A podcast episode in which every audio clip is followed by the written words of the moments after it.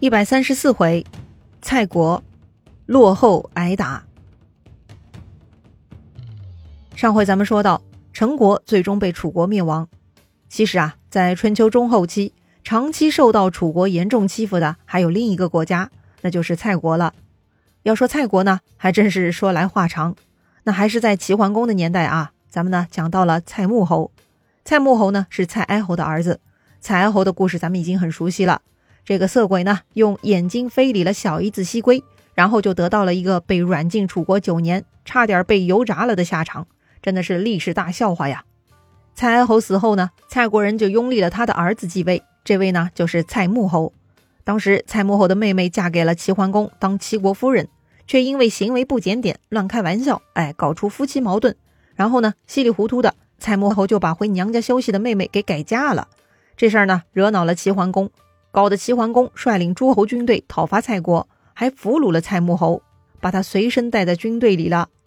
不过还好啊，当时有很多围观群众啊，当然了，这些人也不是普通群众，他们呢就是跟着齐桓公这个霸主一同去讨伐楚国的诸侯们。他们看到齐桓公抓捕了蔡穆侯，就替蔡穆侯求情。看在大伙的份上，齐桓公饶了蔡穆侯这个愣头青，否则呢，这个家伙就得跟他老爸一样，死在异国他乡了。话说蔡穆侯在位二十九年，死后儿子继位，这位呢被称作蔡庄侯。蔡庄侯比较低调啊，不敢惹事儿。他在位三十四年，算是比较稳定的。接着他去世之后呢，也是儿子继位，史称蔡文侯。这位嘛也是太平国君，在位二十年，一切顺利，不争不吵，安安稳稳的过自己的小日子。蔡文侯之后，还是顺利传位给了儿子，史称蔡景侯。到了这个时候呢，蔡国就要出事儿了。《左传》襄公三十年记录，蔡景侯为大子班取于楚，通焉。大子是景侯，这是在说啥呢？这里啊，其实是两句话。第一句在说蔡景侯为太子班娶了楚国公主，当然了，巴结楚国嘛是可以理解的。但是呢，蔡景侯不检点，他看上了这个儿媳妇儿，居然昏头昏脑跟儿媳妇儿私通了。好吧，这种事情呢也不罕见啊，从前的鲁惠公、魏宣公那些人都干过。哎，明明是为儿子娶老婆，却自己霸占，搞出丑闻来。而第二句话就厉害了，意思是啊，蔡国太子班杀掉了父亲蔡景侯。哇塞，这位太子班可以啊！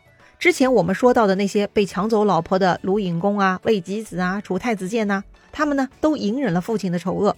但是蔡国的这位太子班非同一般，他生气了，就把自己的老子给杀了，然后自立为君，史称蔡灵侯。怎么样？遇到个狠儿子，老子就不能随心所欲了。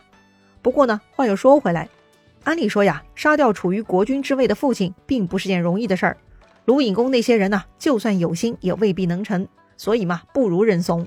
但此时的蔡国情况不同，当时已经是蔡景侯四十九年了，估计啊，此时的蔡景侯已经六七十岁了，年纪大了嘛，行动能力自然弱一些。所以啊，他的儿子弑父夺位，一气呵成了。虽然蔡景侯跟儿媳妇私通是不对的，不过呢，按照当时人的观点，太子班弑父夺位，那更是不忠不孝，万万不能接受的。所以啊，相比之下，蔡灵侯受到了更多的谴责。《左传》记录：昭公十一年冬十一月，楚子灭蔡，用引大子于冈山。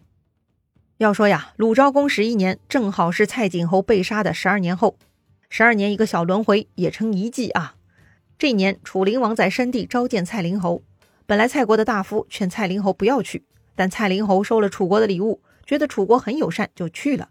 结果呢，到了申地，楚灵王设宴款待蔡灵侯，宴席上就把他灌醉，然后就抓了起来，关押了二十多天之后，蔡灵侯以及随行的七十多人都被楚国人给杀死了。之后，楚国公子弃疾带兵包围了蔡国，到十一月，蔡国正式灭亡。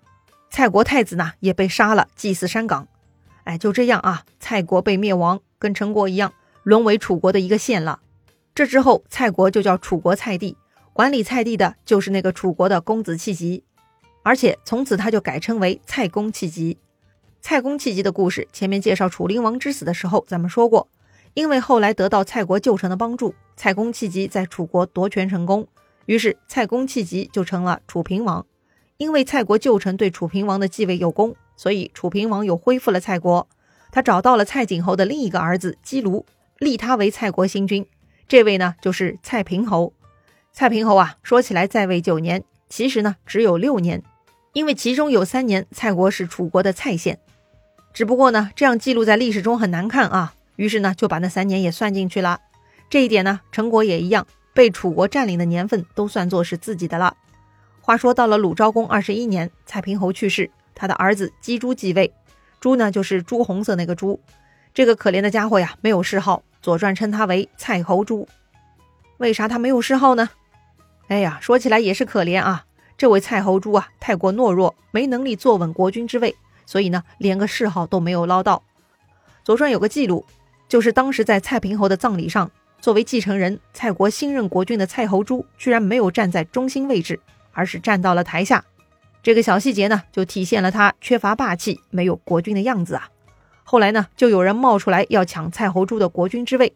这个人呢，名叫姬东国，他呢，正是那个曾经被楚灵王杀掉的蔡灵侯的儿子。话说呀，姬东国很活络。他找到了楚国奸臣费无极，贿赂了很多财宝，请费无极帮忙。虽然蔡国恢复了，但此时的地位呢，基本就是楚国的附庸国。楚国大夫费无极对蔡国而言，那就是上国天使啊！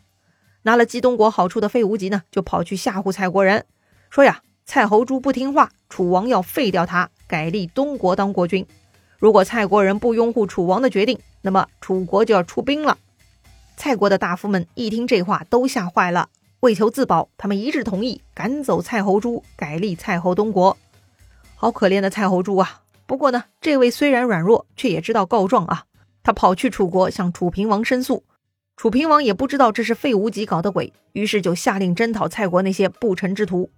这个时候呢，费无极又跳出来劝说楚平王，他说呀：“大王没必要为此兴师动众，其实……”蔡侯东国也不错呀，他父亲死在楚灵王手里，正好跟我们同仇敌忾，对楚国不是坏事儿呀。一提到楚灵王，楚平王那颗准备主持公道的心呢，就立刻收回去了。想想费无极说的也有道理哈，于是呢，楚平王决定不再插手此事。没有得到楚平王的帮助，蔡侯珠呢就成了一棵无人照顾的小草，很快呢就被蔡侯东国给杀掉了。哎呀，可怜呐，自己无能，只能死在别人手里了。杀掉了蔡侯珠的蔡侯东国，那就是蔡道侯了。蔡道侯三年，也就是鲁昭公二十三年，春秋记录蔡侯东国卒于楚。这个蔡道侯为啥会死在楚国呢？哎，左传居然没有对此做解释。或许呢，不是非正常死亡，也或许蔡国微不足道。总之啊，这个家伙当了国君不满三年，就去地下向祖先报道了。这个蔡道侯呢没有太子，于是他的弟弟继位，就是蔡昭侯。蔡昭侯在位二十八年，算是比较长的。之前咱们讲到蔡昭侯被楚国令尹囊瓦欺负的故事，因为蔡昭侯不肯把玉佩和皮衣给囊瓦，囊瓦就拘禁了蔡昭侯。之后呢，蔡国人想办法赎回了国君，蔡国就投靠了吴国，帮着吴王阖闾进攻楚国，算是报仇了。这回啊，楚国吃了亏，就把账先记下，后面慢慢算。之后呢，吴王阖闾去世了，楚国就发兵进攻蔡国来报复了。左传记录：哀公元年春，楚子为蔡，报白举也。白举呢，就是指白举大战，也就是当年阖闾攻破楚国都城的那次大战。哼，当年你蔡国跟着吴国混，现在阖闾死了，你的靠山没了，看我不揍死你！蔡国哪是楚国的对手啊？蔡昭侯吓坏了啊！蔡昭侯吓得呀，把男女奴隶分别排列捆绑，作为礼物送出城投降啊。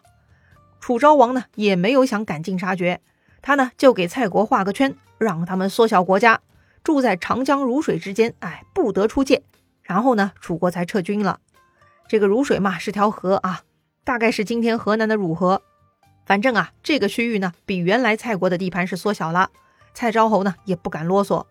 等楚国人走了，蔡昭侯赶紧跑去吴国求救。当时的吴王是夫差呀，两下商议，不如把蔡国的都城搬到吴国来，这样嘛就方便吴国照顾蔡国了。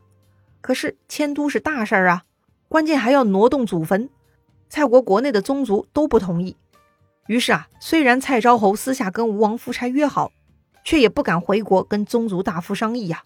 结果呢，就在第二年的冬天，吴国大夫谢雍假装给蔡国送礼物。偷偷带来吴国军队，渗透进了蔡国，在蔡昭侯的里应外合下，吴军控制住了蔡国都城。然后呢，蔡昭侯才宣布要迁都的决定。当时蔡国公族是强烈反对呀。于是吴国大夫谢雍下令杀掉了那个反对声最大的蔡国公子嗣。哇塞，没想到蔡昭侯迁都的意愿这么强烈呀！这么一来呀，蔡国人都怕了，也不敢反对了，只能大哭着把先君的坟墓迁出来。然后呢，就在这个冬天，蔡国人迁都去了周来。这个周来呢，就在今天安徽凤台。哎呀，没办法呀，落后挨打，自己无法独立生存，只能到人家屋檐下抱大腿呀。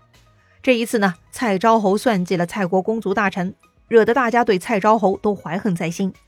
是啊，通常卖国贼那都是下面的人，这回居然国君是最大的卖国贼，你说气不气人呢？两年之后，蔡昭侯呢又准备去拜访吴国，蔡国的公族大夫们都吓坏了，想着这货又要去跟吴国密谋什么了。哎，要是再迁都，大家又得迁祖坟了，这种事情啊不能再有了。于是啊，蔡国的大夫们就找了一个刺客。在蔡昭侯去吴国的半路上，把这个蔡昭侯给杀掉了。我的天，居然死在自己人手里呀！蔡昭侯这个超级卖国贼也真的没好下场啊。不过呢，蔡国这群大夫也很鸡贼啊，他们害怕被追究责任，哎，就把那个刺客拿出来法办了。反正啊，把脏水泼在一个人头上，哎，刺杀国君的罪名呢，就让这个刺客给承担了。之后呢，他们就拥立了蔡昭侯的儿子，这一位啊，史称蔡成侯。蔡成侯呢，估计也知道蔡国大夫们的想法啊。之后啊，他也不敢去巴结吴国，哎，就在家乖乖过日子就是了。蔡成侯在位十九年之后，传位给了儿子，这位呢是蔡生侯，声音的声啊。虽然蔡国是姬姓宗亲国，但到了这个时候呢，已经严重缩水，成了一个夹缝中求生存的小国家。到春秋结束，蔡国呢也就处于苟延残喘的状态。在战国初期，也就是楚惠王中期。楚国就出兵，彻底灭掉了蔡国。从西周建国到最终被楚国灭亡，蔡国呢一共经历了二十五代国君，历时六百年。蔡国呀，没有像陈国那种流亡海外的血脉，灭亡之后呢就并入楚国了。当然了，对于普通百姓，只不过是换了一个标签身份而已，依旧过自己的日子，养家糊口吧。按照历史惯例，想必啊，从此这些原来的蔡国人呢，就以国为姓，姓蔡的人口嘛就多起来了。好了，蔡国的故事呢，就讲到这里了。春秋其他国家的故事啊，下一回咱们接着聊。